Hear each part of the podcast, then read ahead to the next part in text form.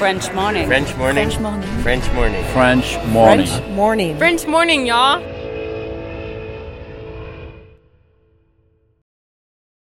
Cet épisode a reçu le soutien de la CFE. La CFE, vous connaissez? C'est la Caisse des Français de l'étranger et il s'agit d'une caisse de sécurité sociale créée en 78 pour les Français résidant hors de France. Maladie, maternité, accident du travail ou encore retraite. La CFE permet aux Français de l'étranger de continuer de bénéficier de la même protection sociale qu'en France, à l'étranger. Pour en profiter, il vous suffit d'adhérer à la CFE, peu importe votre situation, peu importe le pays dans lequel vous vivez ou dans lequel vous vous rendez, et bien entendu, peu importe la pathologie ou les circonstances, catastrophes naturelles, faits de guerre, etc. Grâce à la CFE, vous pouvez vous détendre. La Caisse des Français de l'étranger assure la continuité avec le système français de sécurité sociale lors de votre départ de France, mais aussi lors de votre retour d'expatriation, ou encore grâce à la prise en charge des frais de santé pendant vos prochaines vacances en France. Pour en savoir plus, direction cfe.fr. Je redoutais franchement énormément ce, moment. Parce que j'ai déjà vécu ça, alors ça n'a rien à voir, toute proportion gardée, mais j'ai été étudiant à Tours, j'ai passé 3-4 ans à Tours, et je me souvenais, euh, en Indre-et-Loire, donc en France, et je me souvenais quand j'étais revenu euh, un an ou deux plus tard, bah, de, de me plus sentir chez moi, d'être un étranger dans une ville dans laquelle j'avais vécu. J'avais très mal vécu et j'y étais pas retourné pendant des années après. Et j'avais peur d'avoir ce même sentiment d'être euh, à nouveau un étranger dans cette ville, à New York, et, de, me, sentir un intrus. Et en fait, ça n'a pas du tout été le cas. C'est-à-dire que je me suis dit ah mais non mais je suis vraiment un New-Yorkais en fait. Je suis resté un New-Yorkais. Euh, non mais la ville avait énormément changé parce que le Covid était passé par là. Il y a plein de restos évidemment qui étaient mes cantines et qui ont fermé, qui n'ont jamais rouvert. Euh, donc la ville avait beaucoup changé, mais je me sentais chez moi. Enfin, faut dire que je me suis très vite senti chez moi à New York avant même d'y vivre. C'est-à-dire que quand je venais en touriste, euh, je me suis toujours senti chez moi dans cette ville. Et, euh, et, et ben ça n'est pas parti. Et j'ai trouvé qu'en fait, en fait, voilà, je suis un, New-Yorkais d'adoption. Et je pense pas que ça partira. C'est-à-dire que quand j'y reviens, euh, je me sens chez moi. S'il y a un conseil aussi à donner, c'est il faut pas retourner après, je pense, dans son pays d'origine, euh, la gueule enfarinée, en disant bon bah voilà, je suis de retour, euh, le pays m'attend. Non, il faut trouver un nouveau projet. Non, il faut des raisons de rentrer.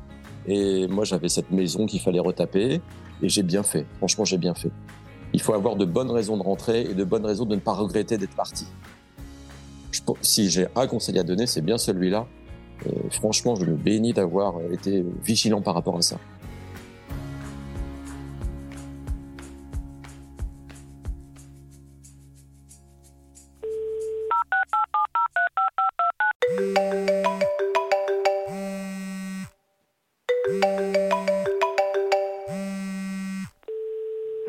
Laisser un message après le bip sonore.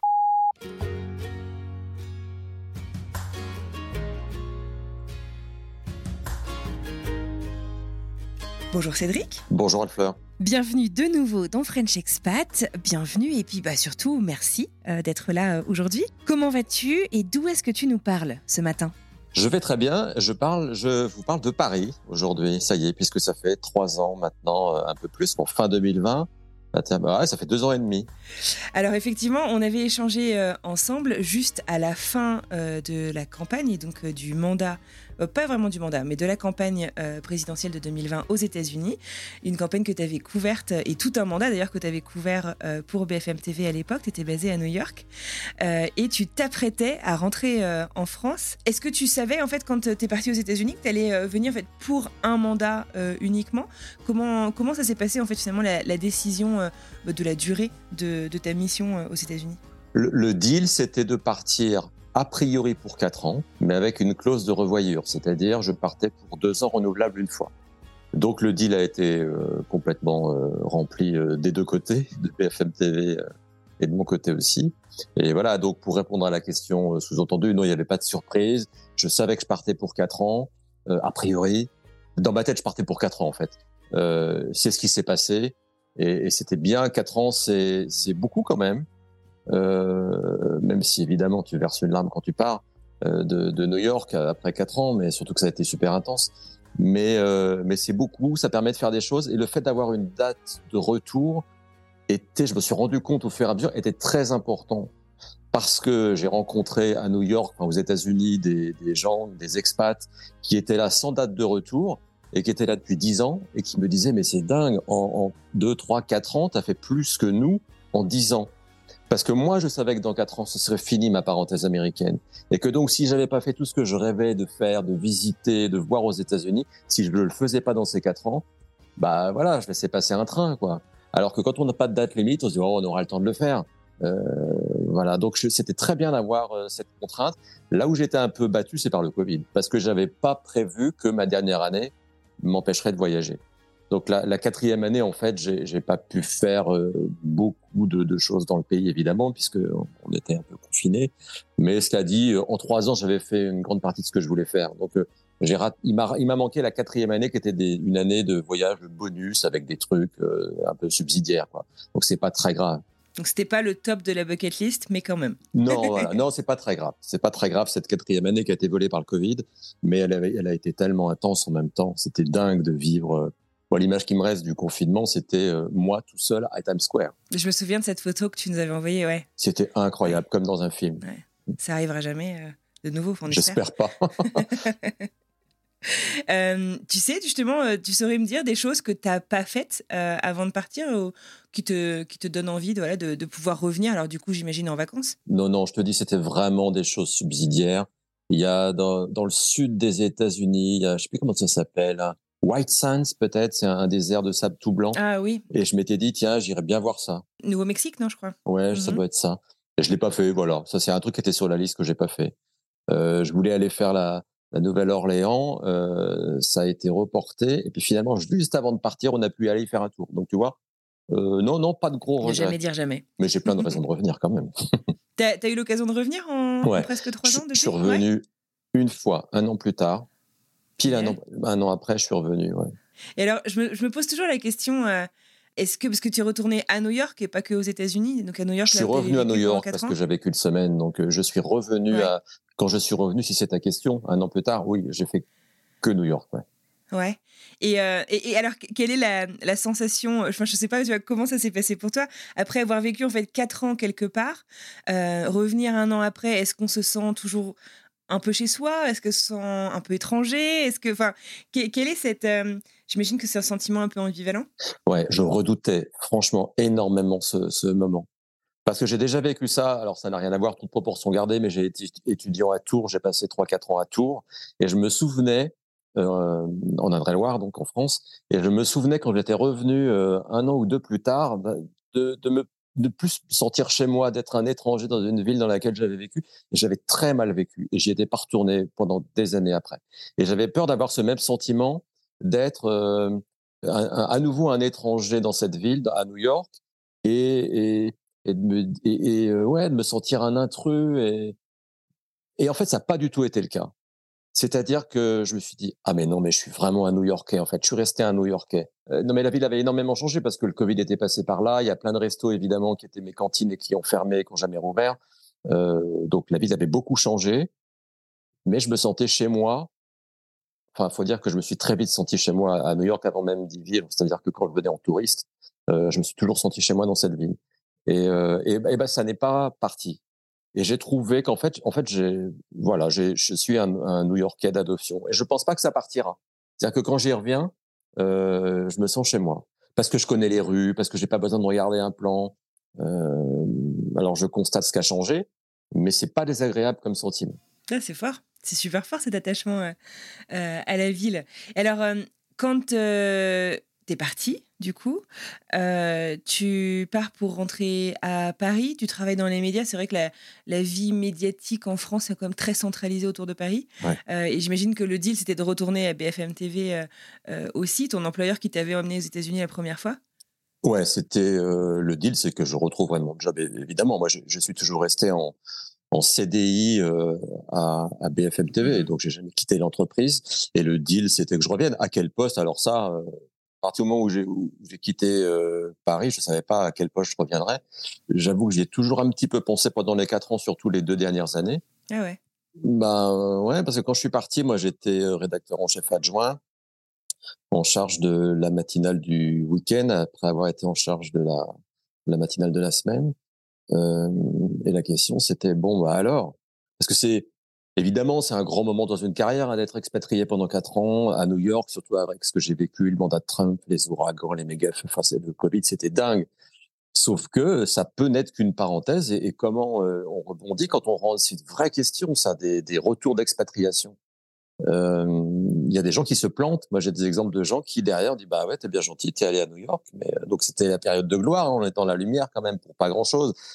C'est assez gratifiant d'être aux États-Unis parce qu'on est les yeux des, des là pour le coup, moi j'étais les yeux des Français c'était euh, c'est très gratifiant. Mais quand on revient en France, bah on retourne dans l'anonymat quoi en fait. Et euh, j'aurais pu euh, j'aurais pu faire un job dans lequel je m'ennuie parce que tout est un peu fade quand même quand on rentre de New York et des États-Unis, même quand on rentre à Paris. Et en fait, donc pendant un an ou deux, j'y ai réfléchi. Et puis le, le, le boulot, BFM TV m'a proposé ce poste que j'ai maintenant de, de reporter itinérant. En gros, ils m'ont proposé un truc qui, quand j'y pense maintenant, est idéal pour moi. Ils m'ont ils m'ont proposé de continuer à faire de retour à Paris après mes quatre ans aux États-Unis, ce que je faisais aux États-Unis. C'est-à-dire que j'étais correspondant, j'étais pas à la rédac, euh, je partais de chez moi avec des moyens de tournage extrêmement légers, donc mes, mes smartphones, mon drone, et je faisais tout tout seul, euh, voilà, en reporter euh, autonome. Ah, c'est toi qui gères le drone aussi tout ouais, seul je, ouais, ouais, je fais tout tout seul. Et donc, et c'est ce que je fais depuis deux ans et demi que je suis rentré. Je continue à le faire en France. Donc, je passe assez peu à la rédaction. Euh, en te le disant, là, je me demande si je suis vraiment rentré, en fait, parce que j'ai gardé ma façon de fonctionner de, de des États-Unis, en fait. Alors, je passe à la rédac, je me force à y aller toutes les deux, trois semaines, quand même, pour voir les collègues, tout ça, pour pas qu'on m'oublie complètement, quand même, pour pas être euh, complètement asocial. Mais c'est vrai que j'ai gardé ce statut un petit peu à part de la rédaction.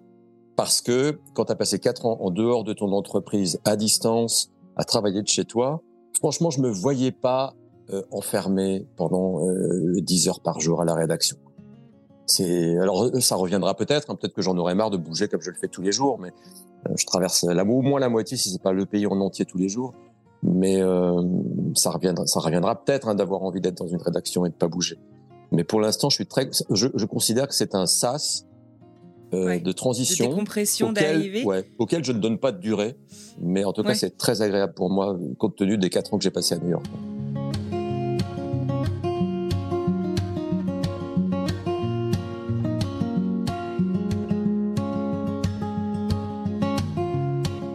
L'impression que, que j'avais euh, euh, aux États-Unis, donc tu as fait énormément de terrain.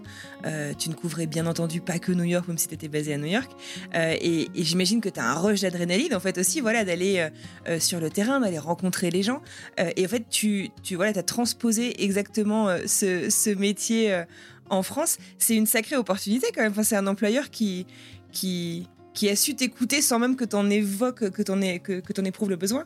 Ouais, mais c'est la grande force de BFM même. TV. Ça va faire très très corpo ce que je dis, mais ouais, c'est la grande force de BFM TV, c'est de s'adapter euh, hyper rapidement, de pas avoir D'accord. de- d'autocensure, de scrupules et de se dire euh, bon à quel endroit euh, cette personne-là va être la plus efficace, la plus rentable pour nous. Et euh, ils, ils se posent pas trop de questions. Donc euh, évidemment que je suis atypique dans la rédac, mais c'est- si c'est ce que ce qui marche, voilà. Ouais, ouais, ouais. ouais. Il n'y a pas d'équ- d'équivalent de poste euh, comme euh, le tien euh, au sein de la rédaction? Parce que là, tu travailles sur la matinale, c'est ça? Ouais, je travaille sur la matinale. Je suis le seul en fait reporter qui est vraiment attitré à la matinale. Euh, même si je peux travailler pour le reste de l'antenne. hein. Si je suis sur une actu, on m'envoie à l'autre bout du pays sur une actu pour la matinale et que ça intéresse la tranche suivante, euh, le 9h, 12h, évidemment, je continue. Ou si c'est, si on m'envoie, on m'avait envoyé en, en- à Moscou un mois puis deux mois après le début de la, guerre. Évidemment, j'ai travaillé pour toute l'antenne. Quand j'ai fait le jubilé de la reine, pareil, les obsèques de la reine aussi. Euh, voilà, je travaille pour toute la chaîne. Mais je suis vraiment le seul qui est euh, attaché à la, matinale. Euh, pour répondre à ta question, oui, je suis en gros seul, sauf que la chaîne essaie de le développer un peu. J'ai une homologue maintenant qui fait ça aussi le, le week-end, pour la matinale du week-end. Le but, c'est voilà un reporter qui vous emmène dans ses bagages avec ses smartphones et qui va à la rencontre des gens, qui fait de l'immersion, qui vous montre les coulisses quelque part, avec des moyens de tournage extrêmement légers, ce qui fait qu'on n'intimide pas l'interlocuteur Et euh, voilà, c'est ça le, pitch de mon job. Des rencontres euh, naturelles. Et aussi, euh, il y a, y a, y a une chose, tu vois, sur les codes du journalisme entre les États-Unis et la France. Aux États-Unis, alors pas forcément dans les hard news, bien sûr, mais le, journalisme est parfois un peu plus incarné. Est-ce que le fait que ce soit toujours toi et que voilà, on suive Cédric aux quatre coins de la France et même parfois du monde permet, permet aussi un peu de cette incarnation Ouais, c'est le but. C'est clairement le but. ouais. BFM TV depuis quelques années euh, essaie de d'avoir des visages, des personnalités qui incarnent l'info. Euh, parce que on sait que l'info, surtout sur une chaîne d'info, les infos se suivent, se bousculent. Ça peut être assez impersonnel, un peu froid, un peu anxiogène.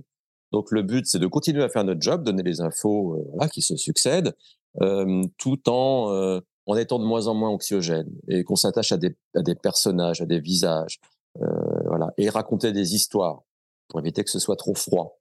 Donc d'incarner et de voilà de raconter des histoires. Et alors je pense pas que ça a été réfléchi, que ce soit très conscient, quoique je sais pas, mais de la part de mes patrons. Mais en fait, moi je trouve que ce que je fais dans la matinale ressemble beaucoup à ce que font les matinales américaines. Euh, je sais pas si tu connais, si vous connaissez le The Morning Show, la, la, série télé. Euh, c'était sur Apple, euh, Apple, je crois, Apple. TV+, ouais. Et, euh, et c'était vachement mis en valeur ça, euh, le côté le journaliste de terrain qu'on envoie, on doit trouver une story et il la raconte. Et j'ai l'impression de faire ce job. C'est euh, voilà, tous les jours il faut qu'on trouve une nouvelle story à raconter et je l'incarne. génial. Et alors euh, ce ce ce poste, cette nouvelle euh, fonction au sein de l'antenne. Il, était clair avant que tu rentres en France ou c'est quelque chose que, qui, qui, est, qui est un peu sorti de terre une fois que tu es, es rentré Tu te souviens? Un peu les deux. Euh, oui, c'était assez clair que le but c'était de continuer de, de, faire en France ce que je faisais aux États-Unis, c'est-à-dire surtout sur la forme, c'est-à-dire euh, emmener les gens avec moi, avec mes smartphones de façon très légère et avec ma façon de raconter les choses de façon le plus naturelle possible. Euh, après, ce qu'on mettait dedans, non, évidemment, ça s'est euh, ça s'est développé un petit peu au fur et à mesure que que le poste, ben voilà, on, a sélectionné les, les, les les histoires. Euh, on a un peu tâtonné au début. Et on est, on est quand même assez rapidement venu à la conclusion qu'il fallait, il y avait des critères quand même, il fallait que ce soit visuel, il faut que j'ai des choses à montrer. Si c'est pour faire euh, un duplex avec euh, où je tiens mon micro devant une grille d'entreprise, ça n'a pas de sens. On est obligé de le faire euh, parfois parce qu'il n'y a pas d'image. Voilà, on doit raconter l'histoire comme ça, un minima, un minima avec les images qu'on a en notre possession. Donc moi, euh, si je veux donner euh, toute la force de ce que je peux faire, il faut qu'il y ait des images, un décor à exploiter. Il faut trouver euh, de bons personnages aussi, et c'est difficile parce que c'est le matin, à 6h, 7h et 8h du matin, c'est mes, mes trois horaires de passage. voilà, mais les critères, c'est voilà du visuel, du dans l'actu. Je suis pas là, même si j'en fais de temps en temps, tu vois. Qu'est-ce que j'ai fait cette semaine? J'étais dans les ah oui, je suis allé dans un village par exemple en Indre-et-Loire qui était en, train de mourir et le maire il y a 25 ans a eu l'idée de créer de mettre des rosiers dans toute la ville et cette ville est devenue une attraction touristique. Bon, c'est pas c'est pas du hard news, tu vois, ça ressemble pas à ce qui fait l'ouverture d'un JT sur BFM TV et en même temps ça fait partie de voilà, c'est un thème comme un autre qui est comment on échappe à la désertification. Mais tu vois, c'est pas hyper chaud, mais on fait très attention à pas faire ça tous les jours. Euh, donc euh, la, la, veille, j'étais dans le dans le Pas-de-Calais en train de, de, euh, de, montrer les coulisses en exclusivité par rapport à tous les, autres médias, l'intérieur d'une gigafactory d'usine, une usine de batterie pour les voitures électriques. Ça, clairement, c'était dans le news du jour. Euh, hier, j'étais euh, en attente dans le sud-ouest parce qu'il y avait quatre départements en alerte orage. Voilà, c'est ça que je préfère, c'est de faire, de du, hard, du hard news, d'être euh, très haut dans le journal, dans l'ouverture du journal, mais c'est pas tous les jours possible. Donc euh, voilà. Donc dans ces cas-là, on fait un peu un pas de côté, mais il faut que ça reste visuel. C'était le cas de ce village avec des roses partout, le, soleil qui se levait dans un village de Touraine. J'aime beaucoup faire ça aussi. Je ne peux pas faire que ça, mais j'avoue que c'est quand même très agréable.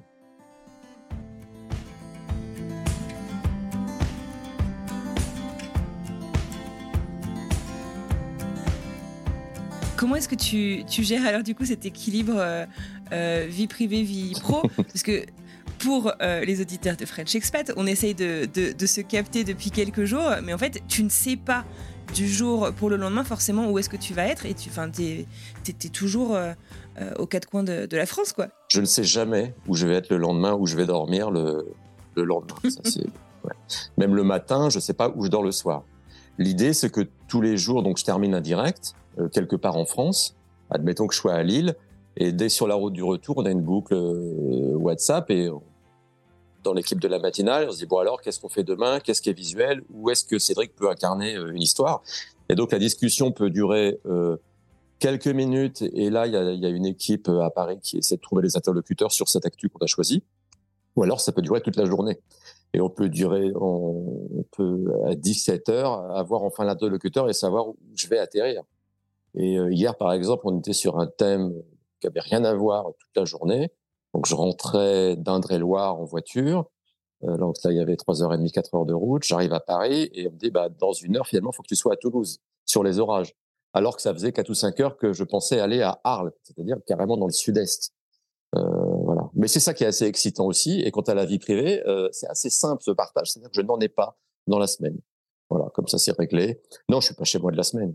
Du dimanche après-midi où je pars pour être positionné pour la matinale du, du lundi matin jusqu'au jeudi, euh, non, je j'ai pas de j'ai pas de vie perso du tout.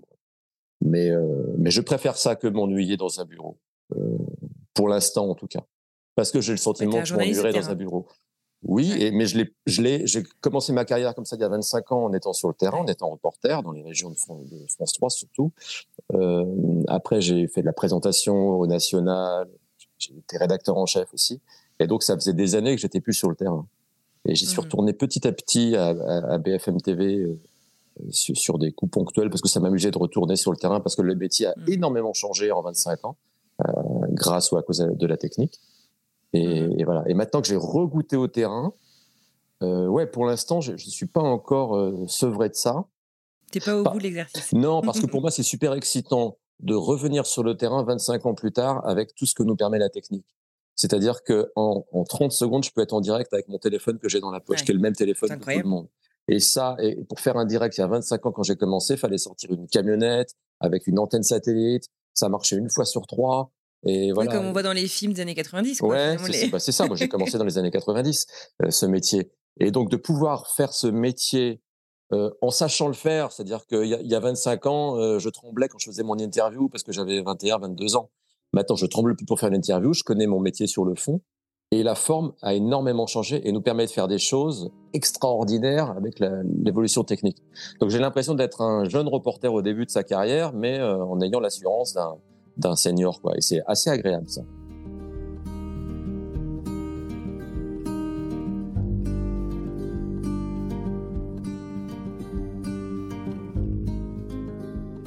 Et alors, euh, comment euh, s'est passé euh, le retour aussi bah, voilà, dans un pays que tu avais quitté quatre ans plus tard J'ai compris donc la transition du côté professionnel. Est-ce qu'il y a des choses qui te manquent? Est-ce qu'il y a des choses qui t'ont surpris? Des choses qui t'ont peut-être, je sais pas, décontenancé d'une certaine manière? Le retour à Paris est un peu difficile, la vie dans Paris. C'est-à-dire que New York, contrairement à ce que pourraient penser des Français qui ne sont jamais allés à New York, New York est une ville extrêmement paisible. Euh, pour plusieurs raisons. Déjà, les rues sont larges, on se bouscule pas sur les trottoirs.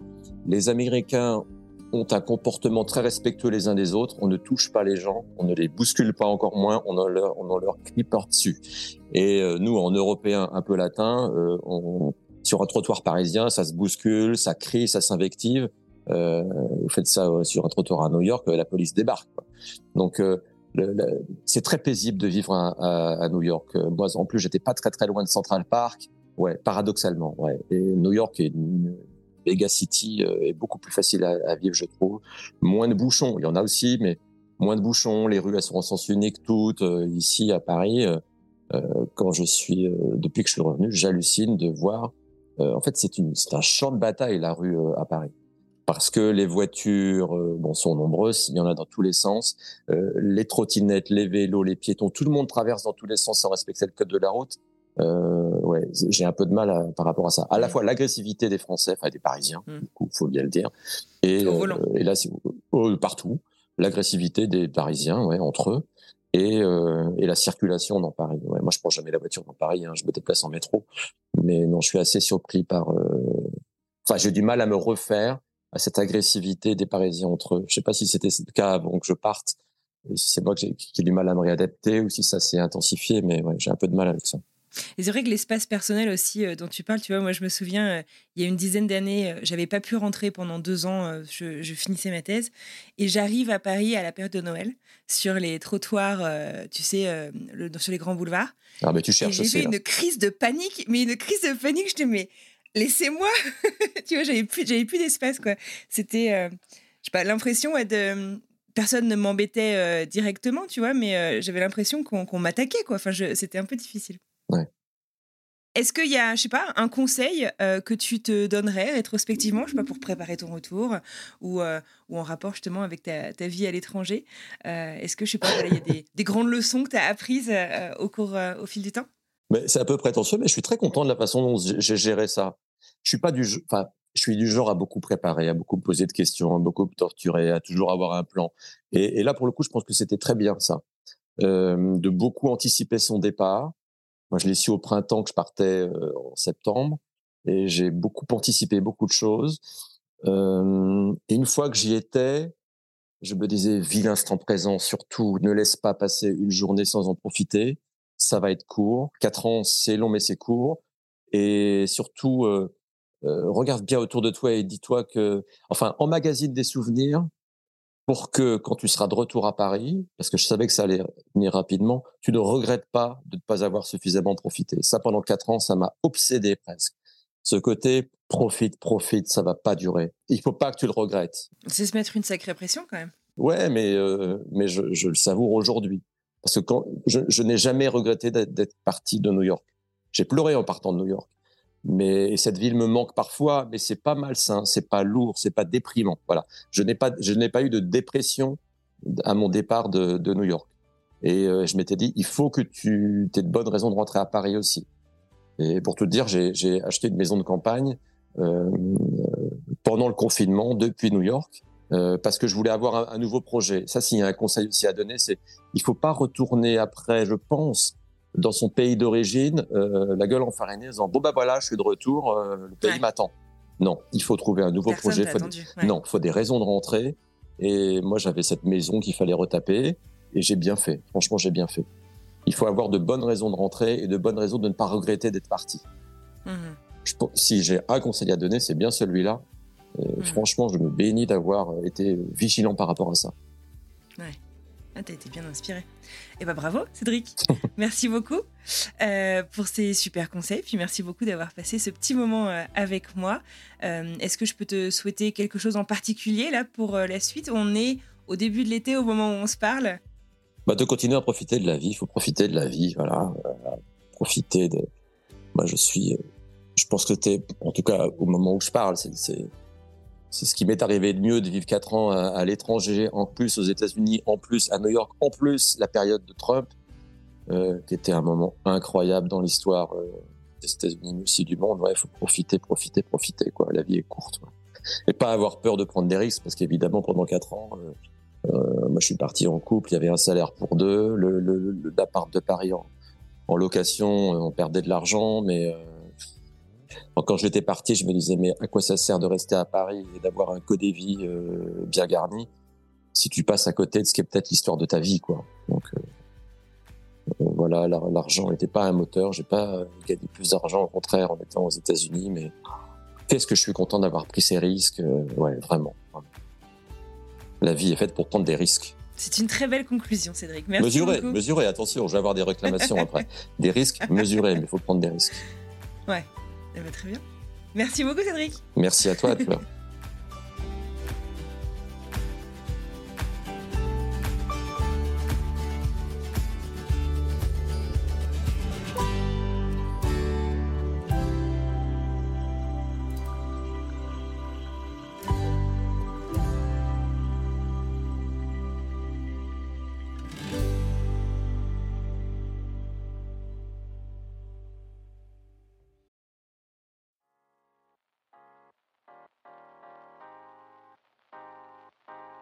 Vous venez d'écouter un podcast réalisé par moi-même, Anne-Fleur Andrely, mixé et habillé par Alice Krief et produit par French Morning. French Expat n'est pas le seul podcast de French Morning. Pour retrouver tous les podcasts du groupe, rendez-vous sur frenchmorning.com slash podcast. À bientôt!